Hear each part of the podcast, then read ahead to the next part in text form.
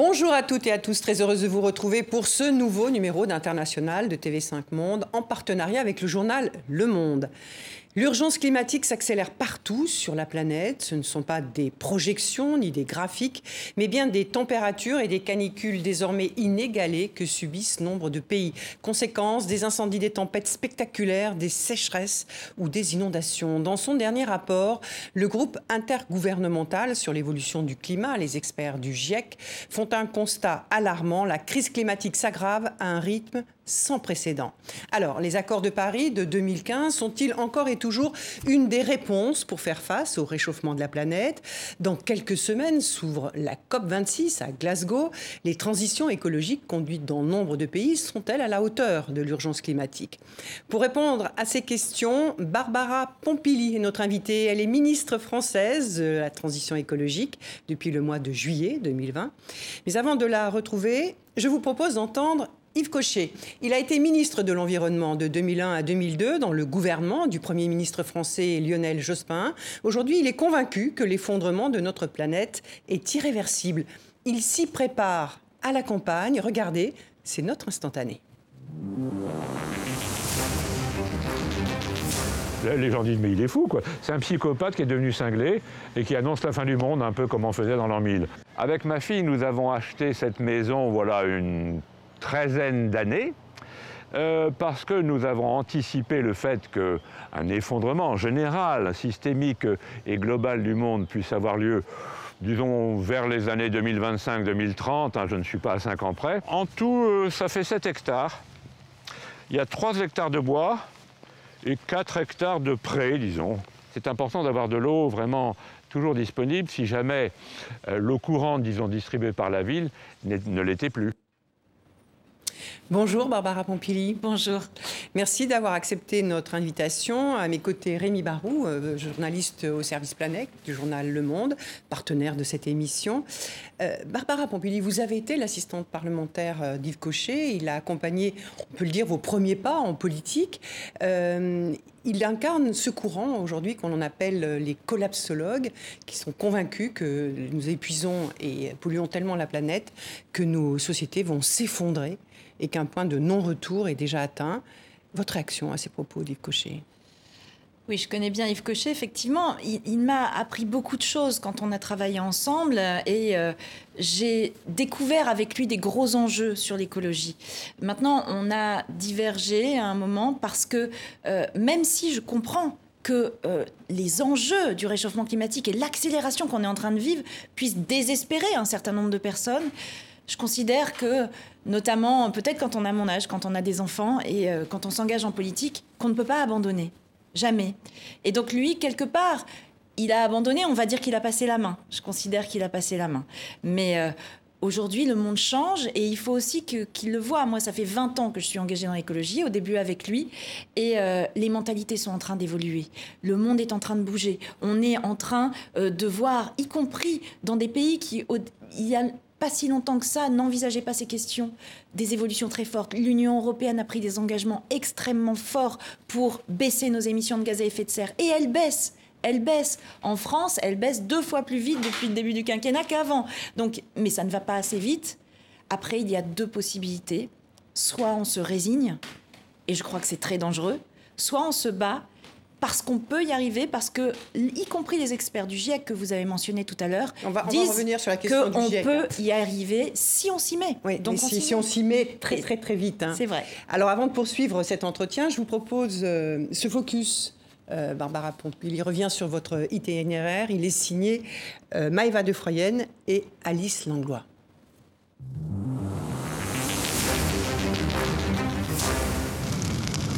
Cette image nous vient de l'espace. Les flammes consument la Turquie.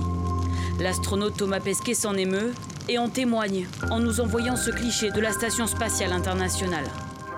Vous, Barbara Pompili, ministre de la Transition écologique, avez dû vous sentir particulièrement concernée à double titre.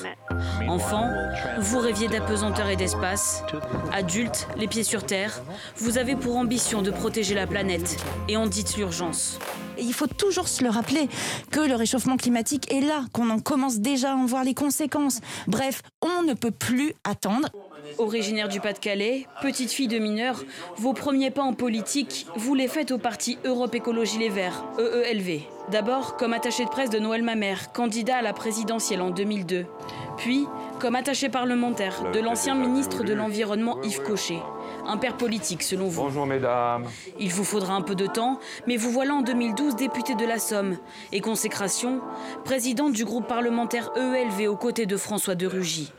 L'idée, c'est véritablement euh, de montrer l'exemple de notre volonté de parité. Monsieur le Président, Monsieur le Premier ministre. À l'Assemblée, vous condamnez les pesticides, Notre-Dame-des-Landes et la 5G. Mais en 2015, vous claquez la porte de votre parti suite à l'alliance avec le Front de gauche. Je suis écologiste euh, jusqu'au bout des ongles. Euh, non, puisque, puisque malheureusement, ELV a échoué à être la maison de tous les écologistes. Votre maison à vous change en 2016. Vous êtes appelé à l'hôtel de Rocklore, au ministère de la Transition écologique, en tant que secrétaire d'État auprès de Ségolène Royal. C'est alors la fin du mandat de François Hollande. Vous êtes la première membre du gouvernement à apporter ouvertement votre soutien au candidat Emmanuel Macron. Ce sera désormais sous la bannière de la République en marche que vous serez élu député de la Somme en juin 2017. La voie est tracée, les opportunités feront le reste. Quatre ans plus tard, vous êtes nommé ministre de la Transition écologique. Le poste est clé, mais il est réputé impossible, tiraillé entre logique économique et impératif écologique. Vous voilà épinglé au sujet de la réintroduction temporaire d'un insecticide dit tueur d'abeilles que vous aviez interdit. Madame Pompili, on se demande bien ce que le gouvernement vous a promis pour un tel revirement. Barbara Pompili, vous avez porté dernièrement la loi climat et résilience, inspirée de la Convention citoyenne. Un texte de près de 300 articles qui porte sur les transports, le logement ou encore la publicité, mais qui a ses détracteurs. Les défenseurs de l'environnement et ceux que l'on appelle la génération climat s'inquiètent toujours que les réponses ne soient pas à la hauteur des enjeux climatiques. Alors qu'à l'approche de l'élection présidentielle, une très large majorité des Français considèrent l'environnement comme une priorité.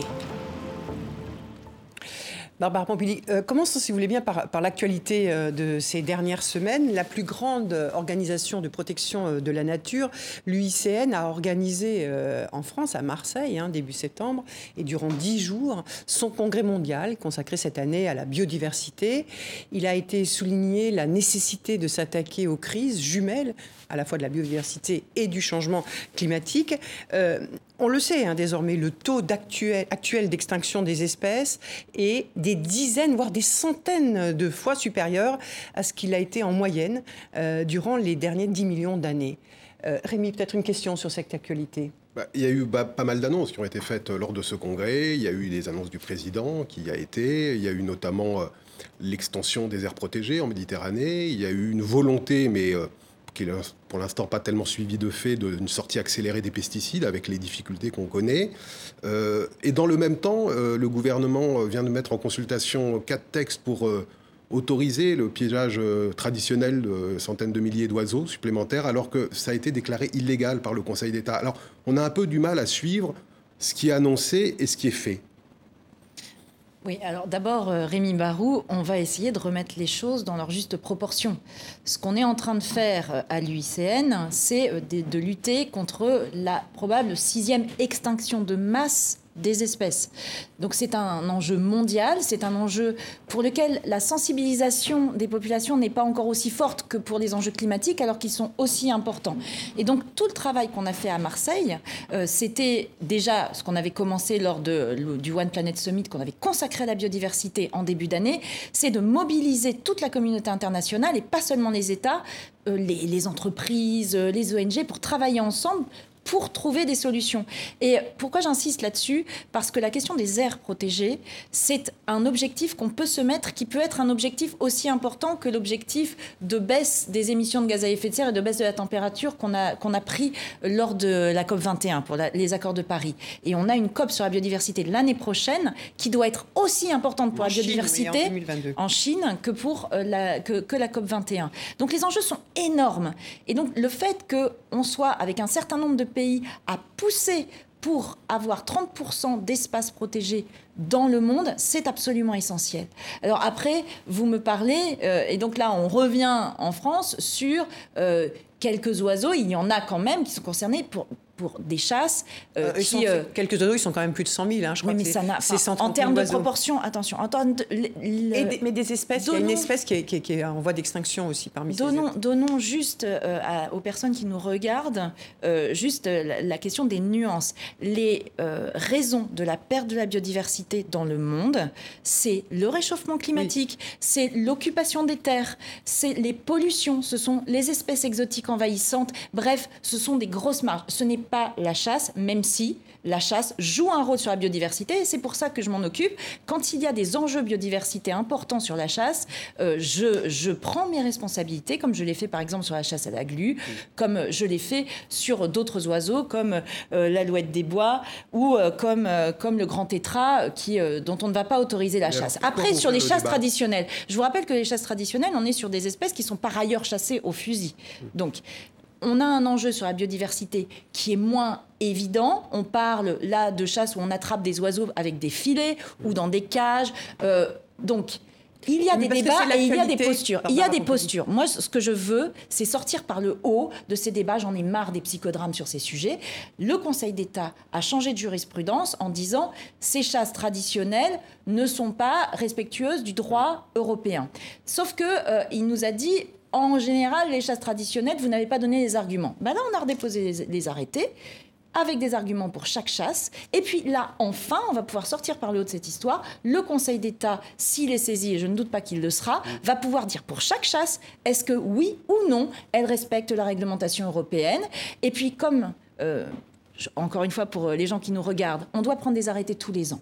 Donc tous les ans, si on ne règle pas le problème, on va avoir des nouveaux psychodrames. Là, en faisant ce que j'ai fait, on va pouvoir avoir une jurisprudence très claire du Conseil d'État pour chaque chasse et on n'aura plus le psychodrame tous les ans et ça sera mieux pour tout le monde. Mais alors, plus globalement, je pense que ce que souligne Rémi Marou, c'est que parfois on a un peu de difficulté à comprendre euh, les choix ou, les aspects très déclaratifs euh, du président de la République, du gouvernement sur ces questions environnementales et euh, des mesures, des politiques qui sont prises. La chasse, par exemple. Ce matin, vous avez quelques dizaines de milliers de chasseurs qui sont dans la rue en France pour protester contre les arrêtés qui ont été pris pour arrêter certaines chasses traditionnelles. Et puis d'autre côté, vous avez déposé euh, ces arrêtés qui vont autoriser de nouveau des chasses traditionnelles. Donc c'est en fait c'est ce flou qui parfois euh, crée une sorte de confusion et d'incompréhension sur les, la politique euh, de protection de l'environnement et de la biodiversité. Oui, mais moi, moi je ne suis pas une ministre pour ou contre la chasse. Je suis une ministre qui doit protéger la biodiversité. Et donc, quand il s'agit de danger pour la biodiversité, je prends mes responsabilités et je vous l'ai dit, ça a été le cas pour la chasse à la glu, c'était pas si évident que ça, mhm. ça a été fait. Sur ces, sur ces domaines-là, on a besoin de clarifier le droit, ça va être clarifié grâce au Conseil d'État et ce sera mieux encore une fois pour tout le monde et on pourra aussi parler des vrais sujets sur la biodiversité puisque n'oublions pas que les gros enjeux sur la biodiversité, c'est notamment l'occupation des sols et la bétonisation en France et on s'y attaque, on s'y attaque notamment en interdisant dans la loi les centres commerciaux sur euh, les euh, dans, la loi climat. Mmh. Dans, la loi euh, climat et résilience mmh. qui a été issue de la convention citoyenne dont vous avez parlé qui donne énormément d'outils dont celui-là pour éviter la bétonisation. Mais on s'occupe aussi euh, de, de, d'autres, d'autres problèmes qui sont notamment les problèmes de l'eau, par exemple, puisque l'eau et la biodiversité, biodiversité sont liés. Bref, s'il vous plaît, ne réduisons pas la question de la biodiversité à la chasse. Ce serait absurde de regarder des enjeux. Alors, poursuivons, allons au-delà de, la question de, la chasse. Euh, pourquoi la biodiversité, euh, on pourrait dire, est, presque, est quand même en retard sur la lutte contre le réchauffement climatique? On voit que les, enjeux euh, ont mis beaucoup plus de temps à s'installer.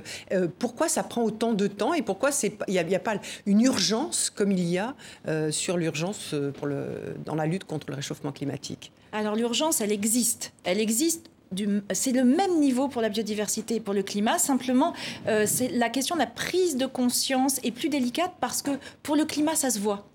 Vous l'avez, l'avez dit tout à l'heure, les feux, les inondations, les euh, événements climatiques extrêmes, tout le monde les voit maintenant. Et euh, pour ceux qui avaient encore des doutes, maintenant, il est clair que le réchauffement climatique s'accélère et qu'il faut agir vite. Pour la biodiversité, c'est moins palpable, c'est moins visible. On le voit. Alors quelquefois, on parle euh, euh, des, des, insectes qu'on ne voit plus sur les, sur les pare-brises, par exemple. Mais euh, vous allez avoir en face des gens qui vont vous dire oui, c'est dommage, c'est triste, il y a des espèces qui disparaissent, mais finalement... c'est quoi C'est une question de compréhension du mécanisme, de, du rôle que jouent par exemple les insectes dans la... C'est ça, je, crois qu'on a besoin de, de peut-être un peu mieux expliquer pourquoi la biodiversité c'est important. De, ce qui nous nourrit, c'est de la biodiversité. Le jour où on n'a plus euh, d'abeilles ou d'insectes pollinisateurs, on n'aura plus de fruits on n'aura plus de légumes, on n'aura plus euh, d'un certain nombre d'espèces cultivées dont on a besoin. L'eau, euh, qui euh, est aussi un vecteur essentiel de la biodiversité, ça nous permet de filtrer les sols, ça nous permet de réduire justement les amplitudes climatiques. Et puis, il y a un aspect qui est sorti récemment et qui me paraît extrêmement important et qui peut peut-être permettre de se rendre compte. C'est la question de, des zoonoses. Nous avons vécu et nous sommes encore en train de vivre euh, une épidémie Donc ces de maladies qui sont transmissibles. Ce sont des maladies qui sont transmissibles par, les, animaux. À, Ça représente, euh, on ne sait pas bien exactement l'origine de la Covid, mais on sait que des euh, virus comme cela euh, concerne 75% des maladies qui arrivent chez l'homme. 75%, les trois quarts viennent de là. Et malheureusement, quand on abîme la biodiversité, quand on fait notamment de la déforestation ou du trafic d'espèces, eh bien, on a des écosystèmes qui ne se rencontraient jamais avant. Et qui se rencontrent, on et qui se rencontrent brutalement et qui n'ont pas le temps de s'adapter. Et c'est ça qui entraîne ce genre de, de choses. Et donc là, quand on dit qu'on s'attaque à la biodiversité, ça peut paralyser la terre entière, l'économie et faire des morts, malheureusement, euh, en très grand nombre, parce qu'on n'a pas traité la biodiversité, ben, ça peut être peut-être aussi un vecteur de prise de conscience. Alors, vous dites, c'est vrai que la biodiversité, elle est peut-être moins perceptible par le grand public, et pourtant, il y a des gros dossiers qui traînent depuis des années, des années, comme vous l'avez cité, la déforestation, quid des galettes de soja qu'on importe et on sait que la culture du soja, notamment en Amazonie, fait que ça, il y a une déforestation massive. Euh, donc ces galettes de soja qui servent à l'alimentation animale. On a aussi la question de la surpêche sur laquelle la France a quand même euh, déjà beaucoup parlé. Donc il y a quand même des dossiers qui sont dans l'actualité depuis longtemps. Et est-ce qu'il ne faut pas aller plus vite? Est-ce qu'il faut pas être plus ferme dans ces rapports internationaux sur les questions de déforestation, d'importation de bois, sur la question de la surpêche? Oui, vous avez raison. Euh, la question de la déforestation, euh, c'est un enjeu énorme puisque la déforestation, c'est nos puits de carbone. C'est ce qui nous permet de, de, réguler aussi notre climat. Sur la déforestation, nous avons une stratégie en France depuis, depuis un certain nombre d'années que nous poussons au niveau européen. Nous allons avoir la présidence de l'Union européenne à partir de janvier. Ça va être un des dossiers qui va être très poussé par la France pour qu'on ait une stratégie européenne sur la déforestation importée. Ce qui veut dire quoi?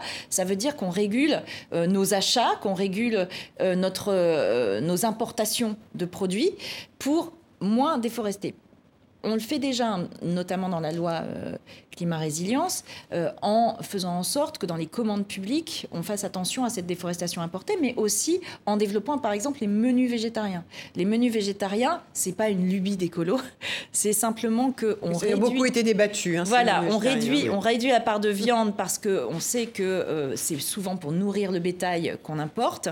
On baisse la part de viande on favorise de la viande de bonne qualité, de la viande produite localement. Mhm.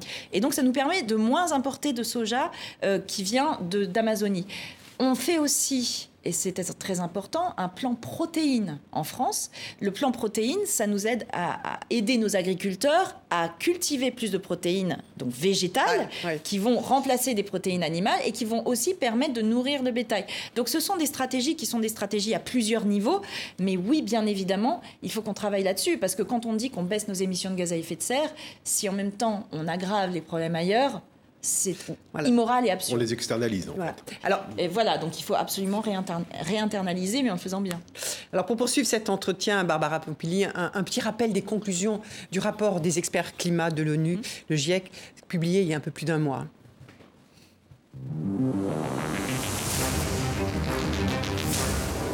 Au fil des pages, le constat du rapport est catastrophique. La moyenne annuelle de l'épaisseur de la glace arctique a atteint son plus bas niveau depuis au moins la fin du 19e siècle. Le niveau de la mer a augmenté de 20 cm entre 1901 et 2018. Le rythme s'est accéléré et la hausse pourrait atteindre les 50 cm d'ici 2100. Les vagues de chaleur ont doublé en 16 ans. Les épisodes climatiques extrêmes que nous connaissons en ce moment ne sont qu'un avant-goût de ce qui nous attend si rien n'est fait. L'action doit être menée par les gouvernements. Le G20, qui regroupe les plus grands pays du monde, s'est engagé à réduire de moitié les émissions d'ici 2030. Beaucoup de ces grands pays, la Chine, l'Arabie saoudite, la Russie, l'Australie, n'ont pas encore présenté des plans plus ambitieux comme ils se sont engagés à le faire à Paris. Ils doivent maintenant le faire et de toute urgence. Le rapport se montre même parfois apocalyptique. En l'état actuel des choses, il estime que le monde se dirige vers une augmentation du réchauffement climatique à 4 ou 5 degrés. Tous les regards se dirigent maintenant vers Glasgow. C'est ici que les dirigeants du monde entier se retrouveront pour la COP26 en novembre. Il y a encore eu hein, ces dernières heures le rappel du secrétaire général des Nations Unies, hein, Antonio Guterres, sur cette problématique du réchauffement. Euh, quand on est euh, ministre de la Transition écologique et qu'on reçoit ces conclusions du GIEC, est-ce qu'on se dit qu'il y a une urgence à revoir sa copie? Mais il y a une urgence euh, surtout à faire en sorte que tout le monde se, mette en route pour le faire. Et euh, c'est un travail énorme. C'est un travail qu'on mène déjà depuis un certain temps, hein, puisque euh, nous préparons cette COP depuis, moi depuis que je suis arrivée, j'y passe beaucoup de temps.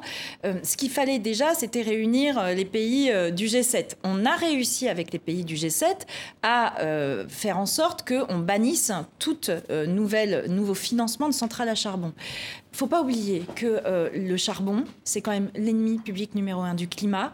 On est sur à peu près la moitié des émissions de gaz à effet de serre qui sont dues au charbon. Donc si on ne s'attaque pas à ce problème, on passe à côté. Euh, le Japon était un euh, des principaux financeurs du charbon et on a réussi à l'emmener avec nous avec le, G7 pour baisser ses émissions. Maintenant, on passe à l'étape du dessus. Euh, les pays du G20 euh, comportent notamment la Chine, euh, qui, qui est un très gros émetteur et qui ne donne pas des signaux très encourageants. Vous savez que nous, on a, on a réussi à baisser la part du charbon très fort. On a, on, a baissé de 30, 37 gigawatts l'année dernière, sauf que tous les ans en Chine, on, on crée 30 gigawatts.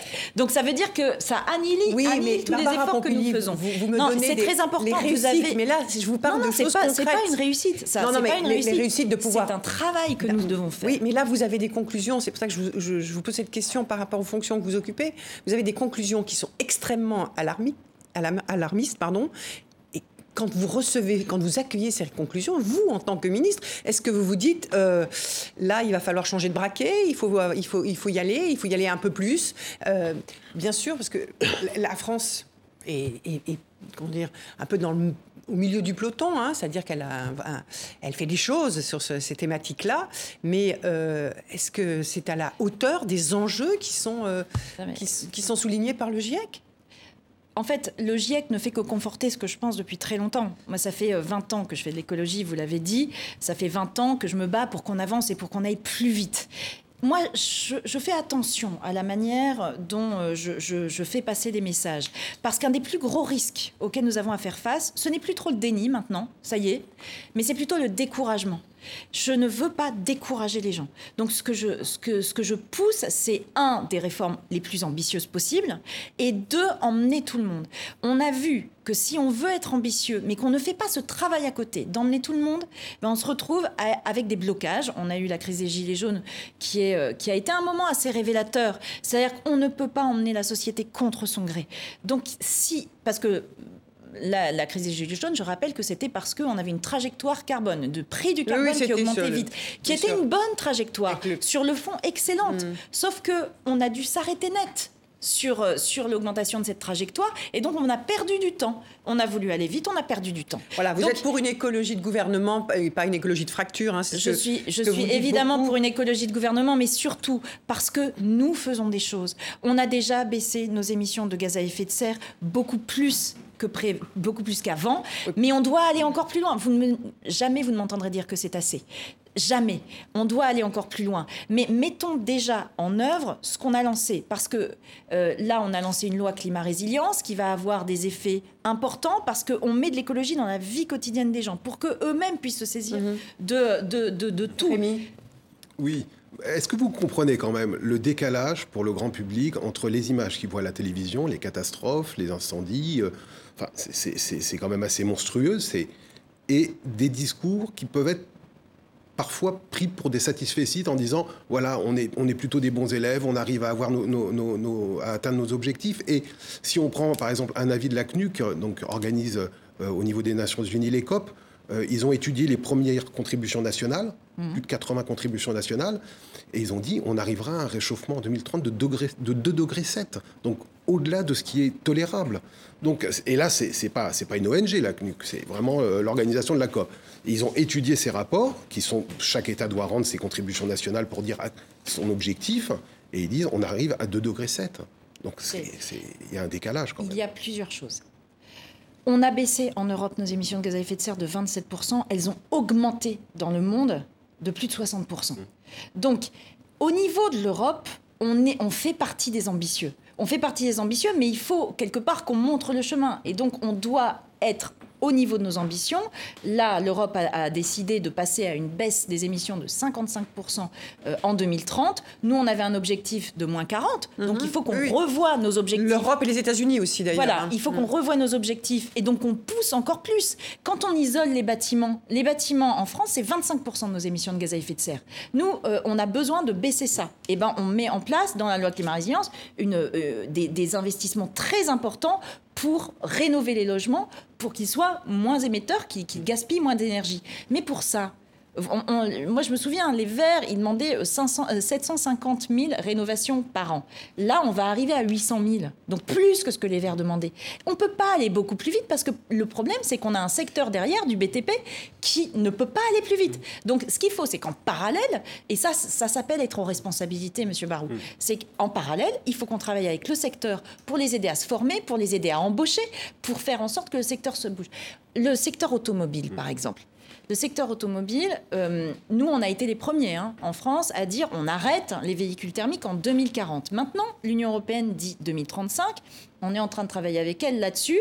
Il y a un sujet de débat. Est-ce qu'on laisse un peu les hybrides, oui ou non? Tout ça, c'est un débat. Mais du coup, on a une industrie automobile qui est en train de switcher mmh. très vite. Peugeot, Renault, ils ont les reins pour ça. C'est pas, pas de problème. Mais tous les sous-traitants derrière, tous ceux qui mmh. sont dans la chaîne, eux, ils n'ont pas été préparés à ça. Et du coup, ils sont en train de subir de plein fouet les conséquences de décisions qui ont été mal anticipées. Et donc maintenant, on doit travailler sur toute cette chaîne aval pour que euh, on puisse ne pas avoir des catastrophes industrielles derrière, qu'on puisse avoir aussi une résilience. C'est la résilience. C'est pour ça qu'on disait le, ministère de l'impossible, hein, le ministère de l'environnement. Oui, mais euh, non, entre euh, entre les impératifs économiques et Moi, les impératifs profondément que les impératifs économiques et écologiques sont liés. Oui, ils sont liés, mais ils sont plutôt contradictoires. non, ils ne sont pas contradictoires. tout le monde ne le croit pas forcément. Ils, sont pas, oh, ça, ça, bouge maintenant. Ça commence à évoluer. Les entreprises se rendent compte que si elles ne prennent pas le virage de la transition écologique, elles n'ont pas d'avenir, elles sont mortes. Et donc, euh, au contraire, il faut montrer que ce qu'on est en train de faire, si on l'anticipe bien, si on le planifie bien, donc c'est très important de faire une planification. Et euh, je crois que c'est d'ailleurs quelque chose auquel nous devons réfléchir, mmh. notamment pour le prochain quinquennat. Pourquoi pas à une loi de programmation qui nous permettrait aussi d'identifier les financements qui vont bien avec. Mais on a besoin d'anticiper pour emmener tout le monde, pour créer des nouveaux emplois. On sait qu'on a des gisements d'emplois extraordinaires. Est-ce qu'on anticipe assez? Parce que vous parlez de l'arrêt de la voiture thermique en 2035. Vous, vous avez dit dans une tribune du Monde avec Pascal qu'enfin, que nous étions rentrés dans la décennie dans la décennie, donc les années 20 aux années 30, où nous gagnerons ou nous perdrons la bataille climatique. Et les décisions qui sont prises, comme pour le nucléaire, qui est retardé, la sortie du nucléaire, comme même si le nucléaire n'est pas celui qui a la plus forte empreinte carbone, on est bien d'accord. Mais euh, on voit bien que les décisions qui sont prises, euh, l'agenda euh, porte souvent à, à, 20 ans, à 15 ans, etc. Alors qu'il y a une urgence maintenant, la génération climat, ce qu'on appelle la génération climat, hein, née avec derrière Greta Thunberg, Thunberg ils le disent, c'est maintenant. Et on a l'impression qu'il y a beaucoup d'annonces, qu'on est beaucoup dans le déclaratif. Il y a des choses qui sont faites par la France incontestablement sur le territoire national, mais est-ce que c'est à la mesure de ce qui est en train de se passer? Vous l'avez dit vous-même, la, loi climat résilience, qui date du mois d'août, elle a été promulguée au mois d'août, elle est déjà en deçà des objectifs que l'Europe va fixer. Et du coup, comment est-ce qu'on fait? On court après le temps, il faut modifier les articles, préparer une nouvelle loi pour arriver au, au moins 40 On doit. Non, pour arriver au moins 40, pour arriver au moins 40, si on applique la loi, et pas seulement la loi, toutes les mesures que nous avons mises en place, mm. euh, on, on, va y arriver et on peut y arriver. Maintenant, Bien évidemment, il faut qu'on accélère. Mais accélérer, on ne peut pas le faire n'importe comment. C'est pour ça que j'insiste sur le fait qu'il faut planifier tout ça. On a un plan de relance. Pareil, ça n'était pas prévu, ça. Hein. Ça n'était pas prévu euh, avant, que, avant, que, avant, avant la crise. On a un plan de relance. On met 30 milliards sur la transition pour accélérer, justement. Et donc là, ce qu'on est en train d'identifier. C'est un tiers à peu près. Hein, c'est un tiers, un tiers. Mais sachant que le reste. Pourquoi pas la moitié? On peut se poser la question aussi. Euh, non, mais parce qu'après, il y a des mesures qui sont des mesures sur la formation, mais qui indirectement de toute façon, touche aussi des mesures sur la relocalisation, par exemple. On relocalise des entreprises. C'est pas dans mes 30 milliards. Mais la relocalisation, ça participe de la transition écologique. Donc en fait, c'est plus large. Euh, on a un plan de relance pour relancer l'économie. Maintenant, on est en train de se projeter justement pour répondre à, cette nécessité d'aller plus vite sur un plan d'investissement qui, euh, le plan France 2030, qui veut maintenant nous installer dans l'économie de demain. Donc sur quoi on pousse, et j'ai encore rencontré les industriels la semaine dernière, sur quoi on pousse pour être prêt pour faire face aux défis de demain, pour avoir une économie qui soit en phase avec nos objectifs, euh, qui soit euh, une économie plus verte, qui porte des emplois, etc., etc. Sur quoi on pousse? On est en train d'y travailler justement pour remettre le paquet, pour investir là où il faut pour aller le plus vite possible. Mais on entre, encore une fois, euh, on ne changera pas l'économie sans les entreprises. On ne changera pas euh, l'économie sans emmener tout le monde et sans emmener y compris des bassins d'emploi qui ont besoin de se reconvertir. J'ai connu, juste, vous le savez, Rémi Barou, je vous l'ai déjà dit. Moi, j'ai vécu les mines de charbon. Hein. Vous êtes vécu petite fille de mineur. voilà, je suis petite fille de mineur. J'ai vécu la fermeture des mines de charbon. Tout le monde savait que ça allait fermer. On était aussi dans une une période un petit peu comme celle-là, on savait que ça allait fermer. Elles ont fermé les unes après les autres. On n'avait pas suffisamment anticipé. Aujourd'hui, on n'est toujours pas sorti de la reconversion du bassin minier du Nord-Pas-de-Calais. Toujours pas sorti. Donc l'anticipation. Rémi, vous vouliez poser une autre question sur le... Oui, euh, dans la foulée de la Convention citoyenne pour le climat, que vous avez suivi euh, avec euh, fidélité et voilà grande attention, il y a une convention des entreprises pour le climat qui s'est mise en place, 150 chefs d'entreprise de des entreprises aussi bien d'un ou deux salariés jusqu'à euh, plusieurs dizaines de milliers, donc c'est important. Comment est-ce que une indépendante de, du gouvernement, ça n'est pas une commande du président, ça n'est pas une commande du gouvernement. Eux tout seuls. Il y, y, a, des gens de la convention citoyenne d'ailleurs qui sont un peu en, mm. coach et euh, j'ai assisté à leurs premiers travaux. Qu'est-ce que vous allez faire de leurs propositions, puisque ça n'est pas une commande? Est-ce que vous, le constat, eux-mêmes disent euh, ça va pas assez vite. quoi. C'est les chefs d'entreprise qui le disent. Euh, les, décisions réglementaires, euh, la loi climat et résilience, bon, ils, veulent quelque chose de plus concret qui aide vraiment les entreprises à cette transition. Comment est-ce que vous allez accueillir leurs travaux? Qu'est-ce que vous en pensez?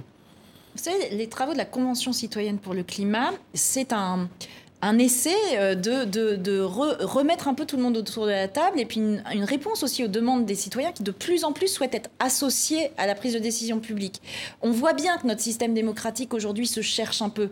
Et donc, moi, je trouve que ces initiatives sont passionnantes. Et d'ailleurs, la loi climat-résilience aujourd'hui, elle n'existerait pas s'il n'y avait pas eu la mm. Convention citoyenne. Donc, qui est une convention entreprises citoyennes qui se montent, je trouve ça extrêmement intéressant et euh, je regarderai attentivement ce qu'ils font parce que eux, ils ont leur point de vue à eux, qui est le point de vue du monde de l'entreprise, et ils vont nous dire aussi comment ils voient les choses je trouve que c'est passionnant et c'est très intéressant qu'il fasse ça. Donc tant mieux, c'est très bien.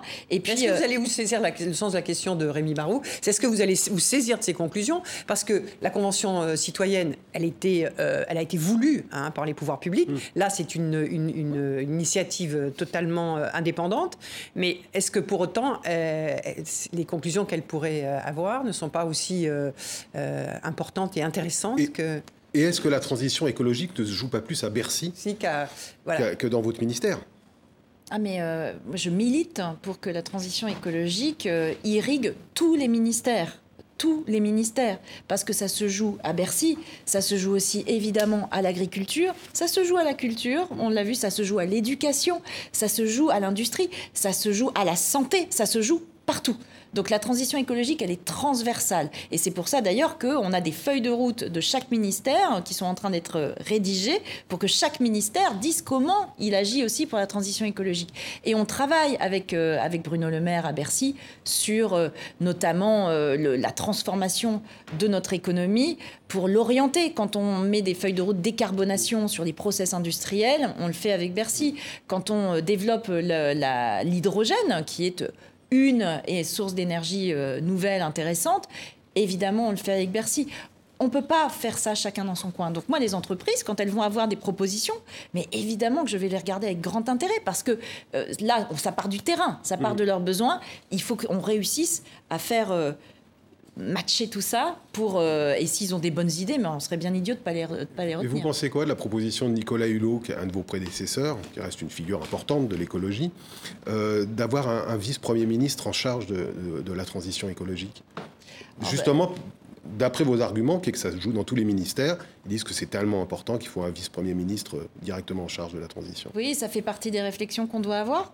C'est euh, tout ce qui peut nous permettre d'être le plus efficace possible pour mettre notre pays euh, face à ses responsabilités et surtout le pousser à être euh, résilient, à être résistant, à être capable d'affronter le changement climatique euh, et la perte de la biodiversité, il faut le faire. Donc, quel est le meilleur outil? Ça fait partie des, outils, des, des, sujets posés au débat. Moi, j'ai toujours pensé que ça pouvait être une idée intéressante. Après, voilà, on en discute et on verra. Alors, dans l'actualité de, ces derniers mois, il y a, un anniversaire, hein, celui de l'ONG euh, Greenpeace, euh, qui est quand même un acteur euh, important hein, mhm. dans la défense de, l'environnement. Il a fêté ses 50 ans, et c'est un peu grâce à sa mobilisation hein, qu'il y a eu l'évolution sur des dossiers importants, comme notamment sur la biodiversité, notamment celui de la chasse à la baleine. c'est une ONG qui n'était pas très tendre avec vous et avec le président français on, regarde, si vous voulez bien, ces, images. Nous sommes euh, en janvier dernier devant l'Assemblée nationale. Barbara Pompili, la tueuse d'abeilles pour des néonicotinoïdes. Alors là, bravo Barbara. C'est une cérémonie parodique hein, où Greenpeace vous décerne ce qu'ils appellent, eux, les, boulets du climat pour la réautorisation temporaire, hein, je précise, de ce pesticide, les néonicotinoïdes. Euh, c'était pour la filière euh, de betterave. Vous avez trouvé ça injuste, euh, cette action de, Greenpeace? Ben, en fait, j'étais surtout un peu déçue par Greenpeace euh, quand ils, quand, quand ils font ce genre de choses. Moi, j'ai grandi avec Greenpeace. Euh, ils sont un peu plus vieux que moi, mais euh, j'ai grandi avec eux et ils ont fait partie de ceux qui ont éveillé mon esprit au, au risque écologique. Ils ont été des grands lanceurs d'alerte. Et quand vous parliez de la chasse à la baleine, moi, je me souviens du Rainbow Warrior. C'était. Euh, c'est mal terminé. Oui, mais c'était. pas bien joué. Mais c'était, c'était, euh, euh, ils étaient courageux. Ils étaient courageux. Ils allaient dénoncer des vrais problèmes.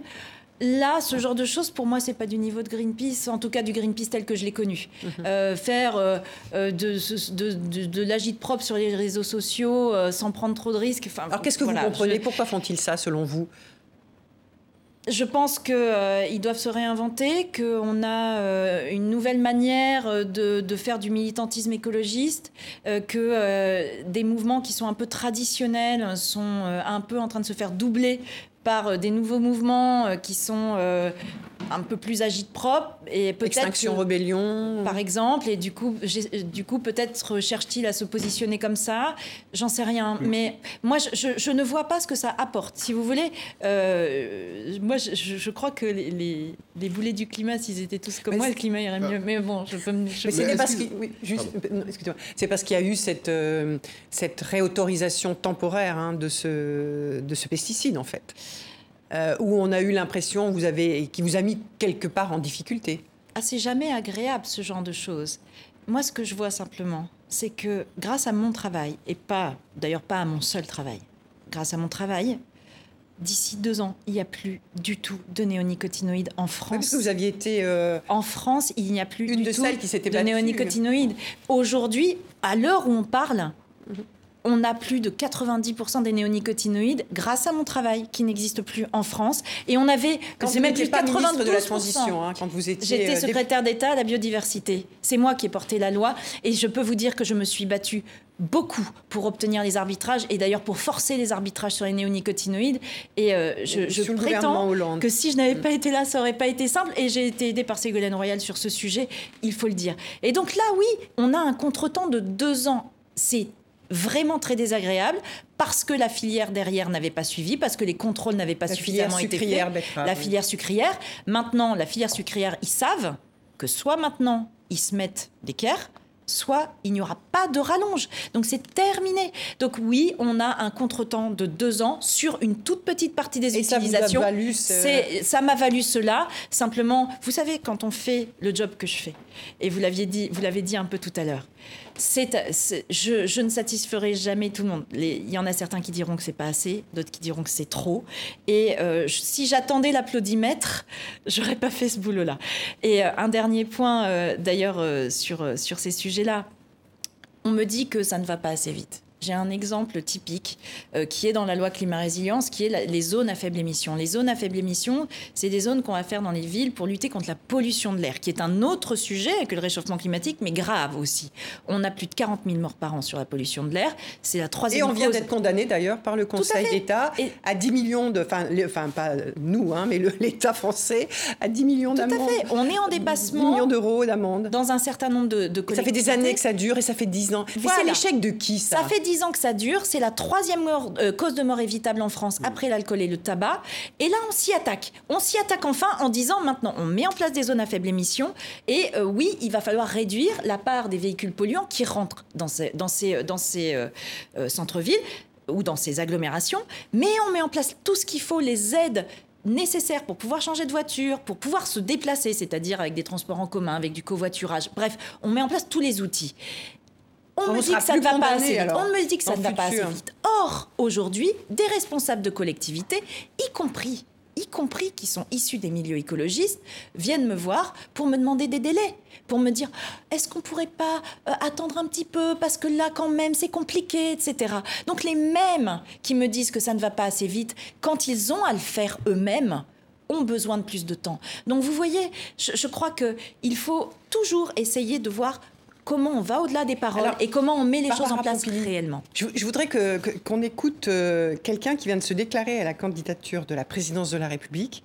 Euh, c'est Anne Hidalgo. Mhm. Je voudrais qu'on l'écoute euh, quelques secondes.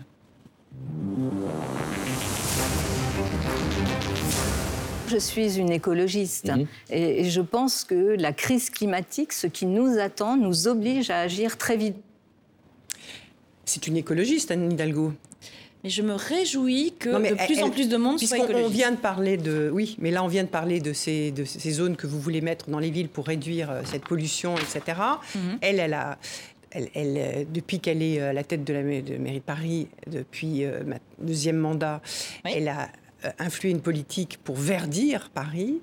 ça lui a valu beaucoup de grogne hein, de la part notamment des automobilistes, etc. elle a bien fait euh, toute cette politique qu'elle conduit depuis euh, maintenant de nombreuses années, c'est une bonne politique? Ah mais réduire la place de la voiture euh, dans les grandes agglomérations, c'est très important et c'est important que des maires de grandes villes et notamment de la capitale Donc vous lui de donnez un satisfait le le sa politique? Après, en, termes de méthode, on voit bien qu'il y a un besoin de d'essayer de réunir tout le monde autour de la table pour apaiser les tensions le plus possible, sachant le plus possible. Euh, il y a toujours des tensions euh, qui restent, mais euh, il faut donner des solutions à tout le monde. elle a la maire de Paris, dans, la, dans elle a, elle km/h, etc. Elle a, elle a, décidé, elle a décidé de réduire la vitesse. Il faut regarder, quand on est aux responsabilités, quelles sont les méthodes les plus utiles, les plus efficaces pour atteindre nos objectifs. Donc pour baisser nos émissions de gaz à effet de serre, pour baisser la pollution. Moi, je ne suis pas en responsabilité à Paris. Est-ce que j'aurais baissé partout Est-ce que c'est une question de choix. Non, elle a eu le courage de ses choix. Elle a eu le courage de ses choix. C'est important de le faire. Et euh, moi, je suis aux côtés de tous les maires euh, de, grandes villes et de petites villes, ou même de petites collectivités rurales, quand ils veulent mettre en place des politiques écologiques, vous ne me trouverez jamais ailleurs qu'à leur côté. Parce qu'on est une grande équipe. le réchauffement climatique, ça nous concerne tous. Donc moi, les bisbilles et les postures politiciennes en donnant euh, des satisfaits aux uns, non. Tous ceux qui veulent faire, moi, je suis avec eux pour les aider. Mais vous saluez son bilan en matière écologique je, je, salue, je salue ce qu'elle a essayé de faire et globalement, il faut du courage. Et donc, moi, je, tous ceux, une femme courageuse. Tous ceux qui doivent avoir euh, des responsabilités doivent avoir du courage. Mais je le dis pour elle, comme je le dis pour beaucoup d'autres. Vous, voulez me, me, faire dire une phrase sur euh, Anne Hidalgo que, j'apprécie en plus humainement, c'est quelqu'un que j'apprécie.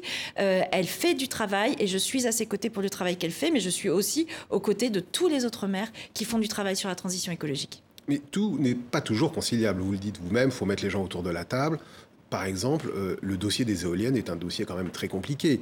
Il y a beaucoup de maires qui s'opposent à la construction d'éoliennes. Il y en a qui sont pour aussi. et l'implantation de nouveaux champs d'éoliennes rencontre toujours, quasiment systématiquement, des oppositions locales. Ça peut être des amoureux de des chauves-souris, ça peut être des écologistes, ça peut être des militants politiques, euh, de droite, d'extrême droite, de gauche. Donc c'est quand même compliqué. Là, par exemple, euh, à côté de la Sainte-Victoire, il y a 22 mâts d'éoliennes qui sont dans un paysage quand même assez magnifique et qui ont été autorisés euh, par le préfet. Ouais, la Sainte-Victoire à côté d'Aix-en-Provence et qui ont été autorisés par le préfet. Et du coup, comment est-ce qu'on fait là quand on a vraiment ce blocage-là? On, on, y va, on passe en force, on met les éoliennes parce qu'il faut changer le mix énergétique et donc faire monter les énergies renouvelables ou, on dit non parce que les gens n'en veulent pas? Comme je l'ai dit, en termes de méthode, moi je crois vraiment qu'il faut emmener tout le monde. Mais juste, euh, qu'est-ce qu'on fait là aujourd'hui? Et quelle est ma responsabilité? Quel est mon travail? Mon travail, c'est deux choses. C'est de baisser nos émissions de gaz à effet de serre et c'est de faire en sorte qu'on euh, puisse répondre aux demandes d'énergie. Et donc faire en sorte qu'il n'y ait pas de difficulté, de rupture d'approvisionnement. C'est mes deux responsabilités. Baisser les émissions de gaz à effet de serre, on a un mix électrique aujourd'hui qui est plutôt décarboné, mmh. euh, puisqu'on a euh, beaucoup de nucléaire et un peu de renouvelable. On ferme nos centrales à charbon, donc ça, sur le mix électrique, on est en train de le faire et euh, on tient nos engagements. Ensuite, on doit électrifier des usages pour baisser euh, notre part de consommation de gaz à effet de serre. Je rappelle que, contrairement à ce que pensent beaucoup, la première énergie qu'on consomme aujourd'hui en France, c'est pas de l'électricité, c'est du pétrole. Donc, il faut que ce qu'on utilise avec du pétrole, on le tourne vers l'électricité. Les voitures, mmh électrique, euh, le chauffage, euh, et puis aussi, euh, évidemment, essayer d'être plus efficace, hein, de baisser notre consommation. On a des projections qui nous disent que tous ces changements que nous sommes en train de faire vont faire augmenter la demande d'électricité. Et ça, c'est nouveau. Avant, on avait plutôt un maintien parce qu'on pouvait compenser la hausse par de, l'efficacité énergétique. Là, on, a des projections qui disent qu'on va augmenter de 20% notre demande d'électricité d'ici 15 ans d'ici 15 ans, pour augmenter la production d'électricité, on n'a pas le choix. On ne va pas avoir plein de nouvelles centrales nucléaires en 15 ans, ça n'existe pas. Donc on doit développer les renouvelables absolument. Les renouvelables, c'est pas que les éoliennes terrestres, il y a aussi les éoliennes en mer, il y a le photovoltaïque qui pose aussi des problèmes, il y a la méthanisation, il y a les réseaux de chaleur, il y a etc etc. Euh, on a on a l'hydroélectricité bien sûr. Donc moi, mon travail, c'est un, de faire comprendre ça, qu'on doit développer des énergies renouvelables, et ensuite faire en sorte que ça se passe le mieux possible sur les territoires. Et donc c'est pour ça que sur le, sur le sujet des éoliennes, on a travaillé avec les préfets qui doivent remettre une cartographie pour dire où on peut en mettre et où on ne peut pas en mettre, pour des raisons toutes bêtes de vent, de radars électriques, euh, de radars euh, militaires, pardon, mais aussi euh, de, de zones remarquables sur lesquelles on veut éviter de mettre des éoliennes. Une fois qu'on aura ça, ce sera plus clair pour tout le monde. On saura où on peut en mettre, où on peut pas en mettre. Et ensuite, faire en sorte que nos objectifs de développement des renouvelables soient déclinés sur les régions pour que chaque région sache. Voilà. Donc là, on, saura. J'ai tant, d'éoliennes à mettre. J'ai ces places-là on se met autour de la table et on regarde où on les met. mais on voit bien, regardez, même le président de la République dit euh, il faut être pragmatique sur les éoliennes. Euh, il faut faire du cas par cas, il ne faut pas défigurer, ce sont ces termes, hein, nos paysages, etc. Euh, c'est pas facile, quoi. Vous vous sentez euh, soutenu dans ce, sur, ces, sur ces questions? Parce que voilà, on sait qu'il y a eu des pétitions, Stéphane Bern, sur, sur ces questions-là, etc., etc. Comment vous faites vous savez, quand vous êtes dans, ce type d'arbitrage Moi, je ne Vous savez qu'il y a une sensibilité. Je ne fais euh, rien euh, dans les politiques que je mène sans que tout ça ait été discuté auparavant et sans avoir le soutien du gouvernement et du président de la République et du Premier ministre. C'est évident. Donc quand je développe les énergies renouvelables, je les développe parce que c'est notre programme et notre projet politique. Après, il y a des endroits où il peut y avoir des tensions, il y a des endroits où ça s'est mal fait et donc on essaye justement maintenant d'avoir des méthodes qui permettent de euh, faire en sorte que les gens n'aient plus l'impression qu'il y ait des éoliennes qui poussent comme ça sans qu'ils aient rien vu venir. Donc qu'il y ait une prévisibilité, qu'on regarde où on peut les mettre, euh, de la même manière qu'on le fait sur l'éolien offshore. Avant qu'on arrive sur les éoliennes offshore, on avait un débat public qui était organisé une fois qu'on avait décidé où on les mettait et qui le faisait. D'accord. Donc, ça ne servait à rien. Il faut faire les choses. C'est la méthode. Euh, peut-être, euh, il nous reste quelques minutes. On va aborder deux points d'actualité. ce week-end, les, les Verts ont une première partie de leur primaire. 120 000 personnes vont voter. C'est un vrai succès hein, pour, pour, pour, les Verts d'avoir mobilisé autant de votants pour, pour désigner leur candidat. Leur candidat. vous avez eu des mots assez tranchés hein, les concernant. Quel, est le constat que vous faites aujourd'hui enfin, sur ce, parti et la façon dont il rentre dans cette campagne? Le premier constat, c'est que beaucoup de gens s'intéressent à l'écologie et considèrent que c'est un sujet important. Et pour moi, c'est très bien. Et je m'en réjouis. D'ailleurs, les sujets écologiques, il y a eu des enquêtes qui sont sorties euh, récemment, euh, sont parmi les premières priorités des Français. Et ça, ça va nous aider aussi dans les politiques qu'on va C'est une priorité. Après, euh, sur, sur les, les Verts, moi j'étais avec eux avant parce qu'on partage le diagnostic, on partage les impératifs. Après, on a vraiment une différence de méthode. Euh, moi, sur la méthode, euh, je, crois qu'il ne faut pas décourager les gens. Il faut qu'on les incite. Moi, quand, j'entends que euh, bah, des gens qui changent leur chaudière à fioul, ce qui est très important, bah, on leur dit ah bah non, c'est pas assez parce que vous n'avez pas isolé. mais on, décourage les gens. Mhm. C'est vraiment une, une, question de méthode. Et puis de temps en temps, euh, quand je les entends parler, euh, je me demande comment ils feraient s'ils étaient aux responsabilités. S'ils étaient en responsabilité Mais Pardon, juste quand même, vous dites question de méthode et de responsabilité, ils ont quand même gagné quelques grandes villes.